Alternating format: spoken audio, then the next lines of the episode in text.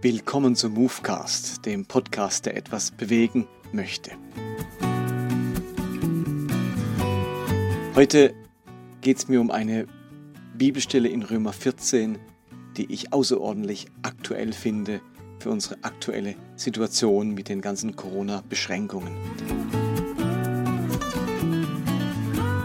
Aber zuvor noch der Hinweis, ihr dürft gerne auch ähm, die Webseite von mir einmal besuchen, www.movecast.de, die jetzt seit einiger Zeit online ist und wo man die Podcasts anhören kann, wo man sie auch abonnieren kann, wo mein Blog veröffentlicht wird, wo ich auch meine neuesten Predigten online stelle und neu hat es auch einen Download-Bereich.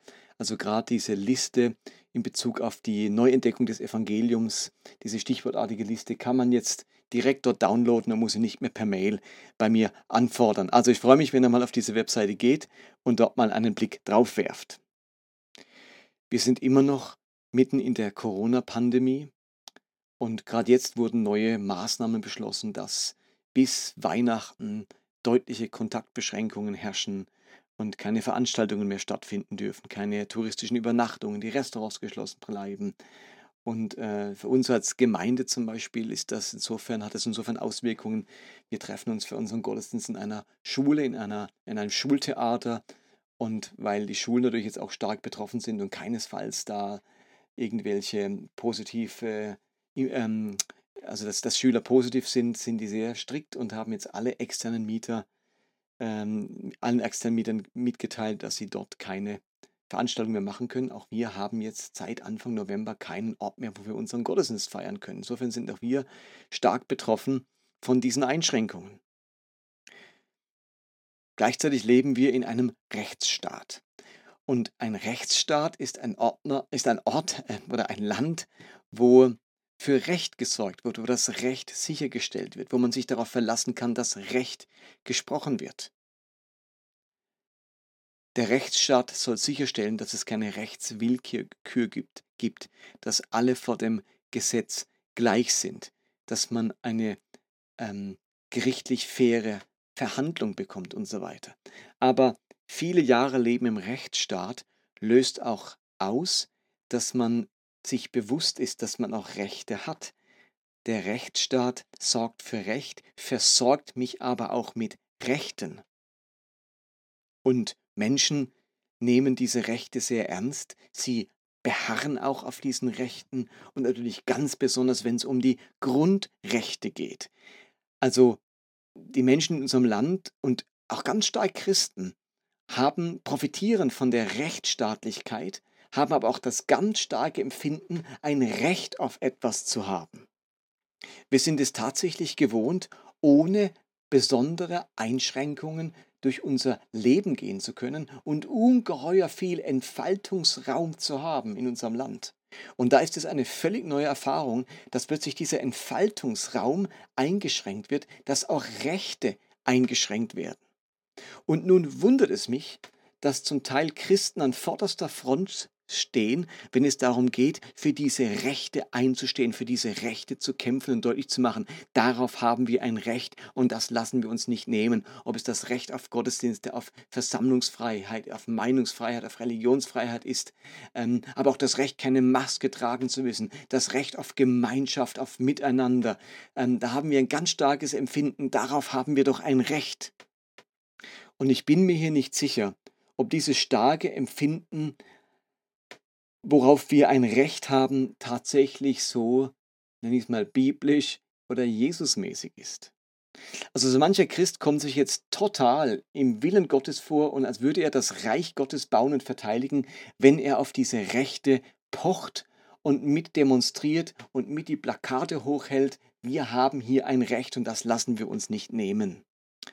Nun habe ich aber den Eindruck, dass sich diese angebliche Verteidigung der Grundrechte ganz stark vermischt mit ganz persönlichen Wünschen und Bedürfnissen.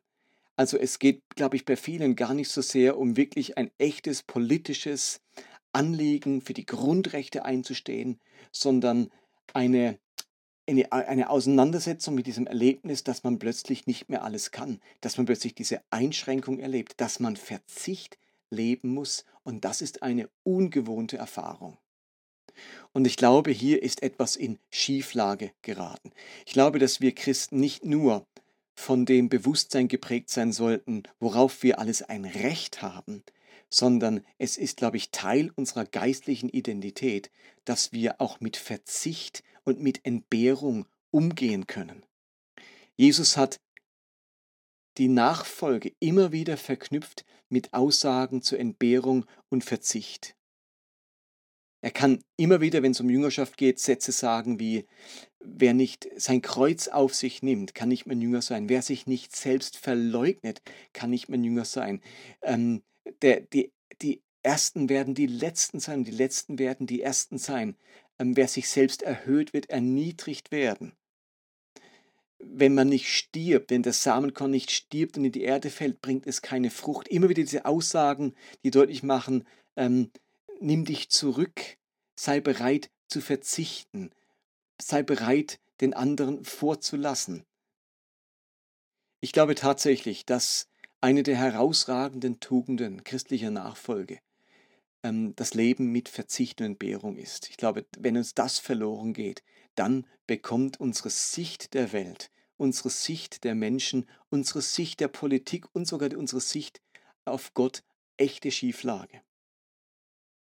Nur durch den Verlust der Sichtweise oder der Betonung auch von Verzicht und Entbehrung können solche Auswüchse wie Prosperity Gospel, Wohnstandsevangelium entstehen, äh, wo man auf alles ein Recht hat, wo man alles von Gott einfordern darf, wo es nur darum geht, dass wir die Erben sind und im Wohlstand und im Überfluss leben können. Und wenn Christus kam, um uns die Fülle zu bringen, dann wird das sofort so gedeutet, dass es keinen Mangel geben darf, dass es keinen Verzicht geben muss, dass wir nichts entbehren müssen, weil die Fülle ja auf uns wartet. Aber wenn Jesus das so gemeint hätte, warum spricht er dann von Selbstverleugnung, sein Kreuz auf sich nehmen, sich hinten anstellen, äh, der Letzte sein wollen und, und dauernd von Verzicht? Er selbst lebt uns Verzicht vor. Die Könige haben Paläste, die Füchse haben Bauten, aber der Sohn des Menschen hat nicht einen Ort, wo er, sein, wo er seinen Kopf hinlegen kann. Ich glaube, dass es uns tatsächlich es leichter machen würde, auch durch diese Corona-Krise zu kommen und auch die richtige Haltung einzunehmen, wenn wir das Thema Verzicht und Entbehrung wieder in den Blick nehmen würden.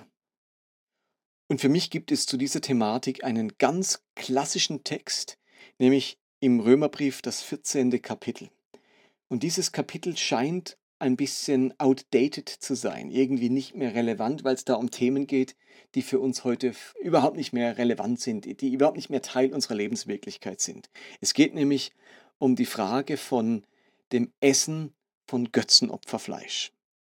Offensichtlich gab es hier eine große Auseinandersetzung in der römischen Gemeinde. Da gab es zwei sehr entgegengesetzte Lager und Paulus versucht nun hier verbindend tätig zu sein und Verständnis füreinander zu schaffen und gleichzeitig ein ganz wichtiges Prinzip zu vermitteln. Und ich finde, dieses Prinzip müssen wir verstehen, weil es sich immer und immer wieder anwenden lässt, weil es von allerhöchster Relevanz für unser Leben und vor allem für unser Zusammenleben ist.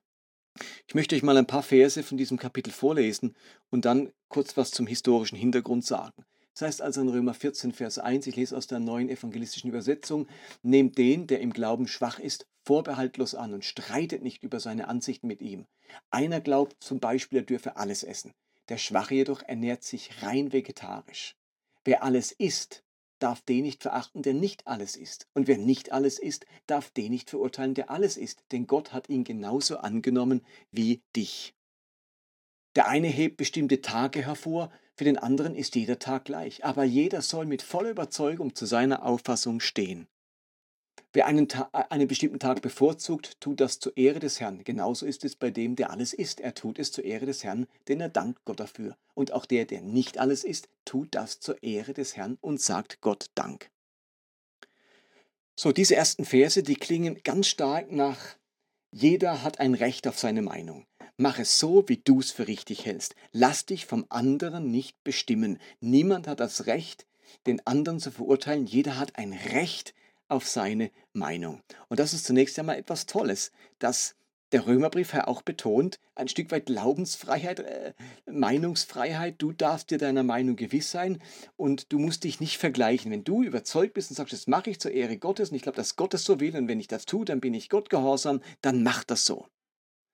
Aber hier endet dieser Text nicht. Denn jetzt könnte man ihn auch als Freibrief verstehen, zu sagen, ich poche auf meine Meinung und mir ist eigentlich egal, was der andere denkt und wie es dem anderen dabei geht. Und darum geht der Text folgendermaßen weiter. Ab Vers 15 heißt dann, wenn du also deinen Bruder wegen einer Speise in innere Not bringst, dann lebst du nicht mehr in der Liebe. Bring ihn mit deinem Essen nicht ins Verderben. Christus ist, Christus ist auch für ihn gestorben. Lass das Gute, das Gott euch geschenkt hat, nicht in Verruf kommen. Denn im Reich Gottes geht es doch nicht um Essen und Trinken, sondern um das, was der Heilige Geist bewegt, Gerechtigkeit, Frieden und Freude. Zerstöre nicht wegen einer Essensfrage das Werk Gottes. Gewiss, es ist alles rein, aber es ist verwerflich, einen anderen durch sein Essen zu Fall zu bringen. Deshalb isst du am besten kein Fleisch und trinkst keinen Wein und vermeidest überhaupt alles, was deinen Bruder zu Fall bringen könnte. Behandle deine Überzeugung als eine Sache zwischen dir und Gott, wohl dem, der sich in seiner Überzeugung nicht anklagen muss.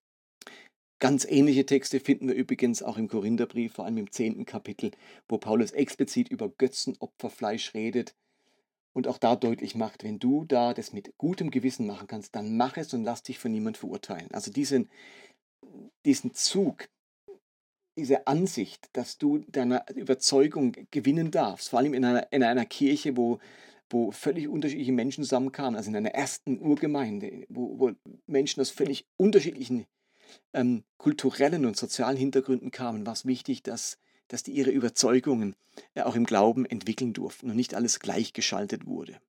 Aber Paulus führt hier einen ganz wichtigen Gedanken ein, ein ganz wichtiges Prinzip und man könnte das mit dem modernen Wort Rücksicht ähm, umschreiben. Es geht hier um Rücksicht. Er sagt, ja, du hast ein Recht auf deine Meinung, aber am Ende gibt es eine, ein Prinzip, das noch wichtiger ist, nämlich Rücksicht zu nehmen. Deine Haltung, dein Tun darf einen anderen nicht schädigen, nicht gefährden, nicht in seinem Glauben irgendwie verunsichern oder ihn irgendwie ähm, krank machen oder schwach machen oder eben zu Fall bringen. Also der historische Hintergrund ist der.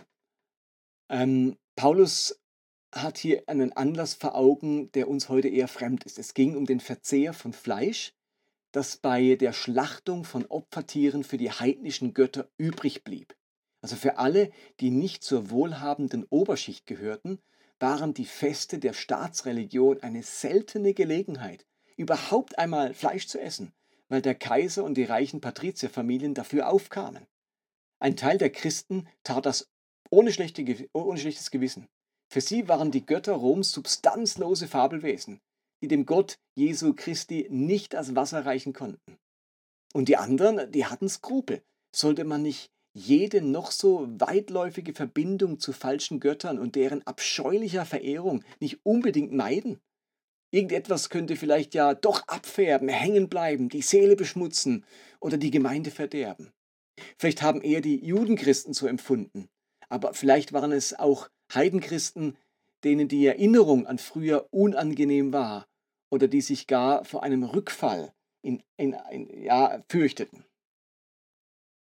Und jetzt hat man sich vielleicht emanzipiert von diesem Früheren und denkt, ich, ich, ich habe das überwunden, ich, ich habe endlich verstanden, dass es gar keine anderen Götter gibt, außer dem einen Gott.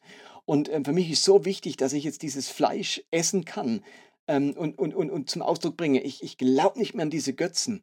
Und jetzt kommt einer daher und sagt, aber mir macht es Mühe, für mich ist das Götzenfleisch ähm, immer noch ganz eng verbunden mit dieser alten Religion, mit dem Heidentum. Das hat für mich immer noch einen unverunreinigten Charakter.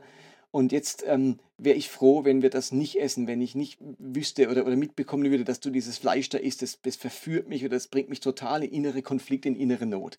Und da sagt Paulus so, jetzt gibt es ein ganz wichtiges Prinzip, nämlich nimm Rücksicht auf den, der schwächer ist, auf den, der das nicht so leicht nehmen kann, auf jemand, der das, dem das nicht so leicht fällt. Jetzt ist nicht die Zeit dafür, auf dein Recht zu pochen, dein Recht einzufordern und deutlich zu machen, ich habe aber vor Gott das Recht. Jetzt ist die Zeit, Rücksicht zu nehmen, zu überlegen, was ist das Liebevollere, was schützt, was bewahrt, was sichert den anderen.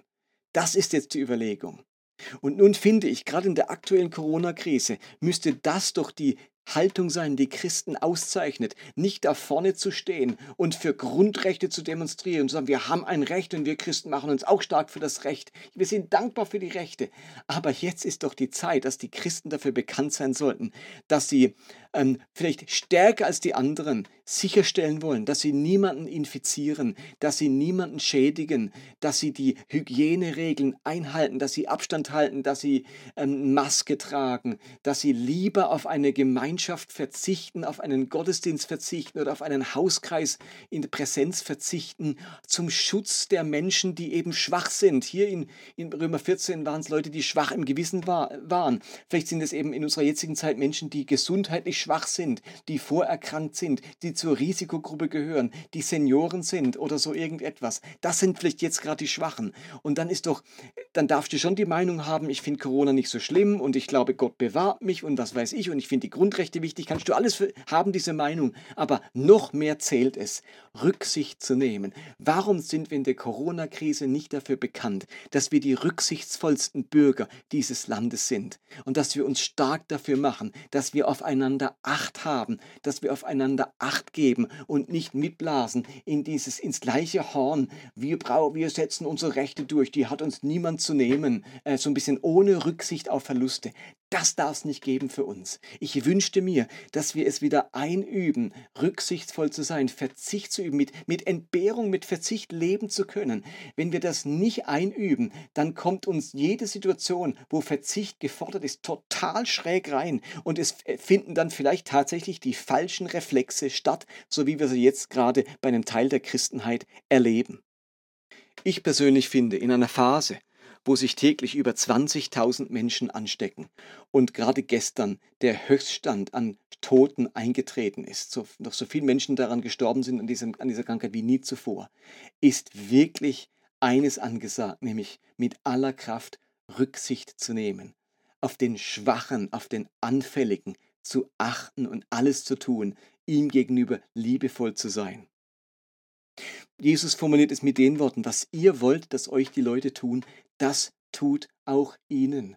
Wenn du gefährdet wärst und für dich so eine Infektion echt tödlich enden könnte, dann würdest du dir wünschen, dass alle außenrum ganz arg darauf achten, ähm, die Hygieneregeln zu, zu, zu ähm, befolgen. Also wenn Jesus schon das sagt, denk in diesen Kategorien, überleg dir, was du gern hättest, wenn du betroffen wärst.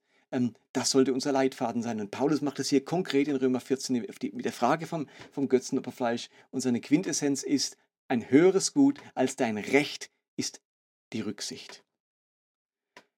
Insofern würde ich sehr empfehlen, dieses Kapitel einfach nochmal durchzulesen, Römer 14, und äh, sich das nochmal zu verinnerlichen und zu merken, wie stark diese, dieser Aspekt der Rücksicht hier betont wird. Ich hoffe, dass mit jedem weiteren Podcast die ganze Geschichte dieser Infektionskrankheit immer mehr in die Ferne rückt, dass die Zahlen runtergehen, dass wir durch die Impfung in der Lage sind, am Ende mit dieser Krankheit so umzugehen, wie wir das mit der Grippe tun, dass wir damit leben können, dass wir unseren Alltag gestalten können, trotz der Existenz dieser Krankheit. Und ich würde mir wünschen, dass wir als Christen bekannt dafür sind, in solchen Zeiten für unsere Rücksicht und für unsere Fähigkeit, mit Entbehrungen gut umzugehen. Und das war Movecast 105.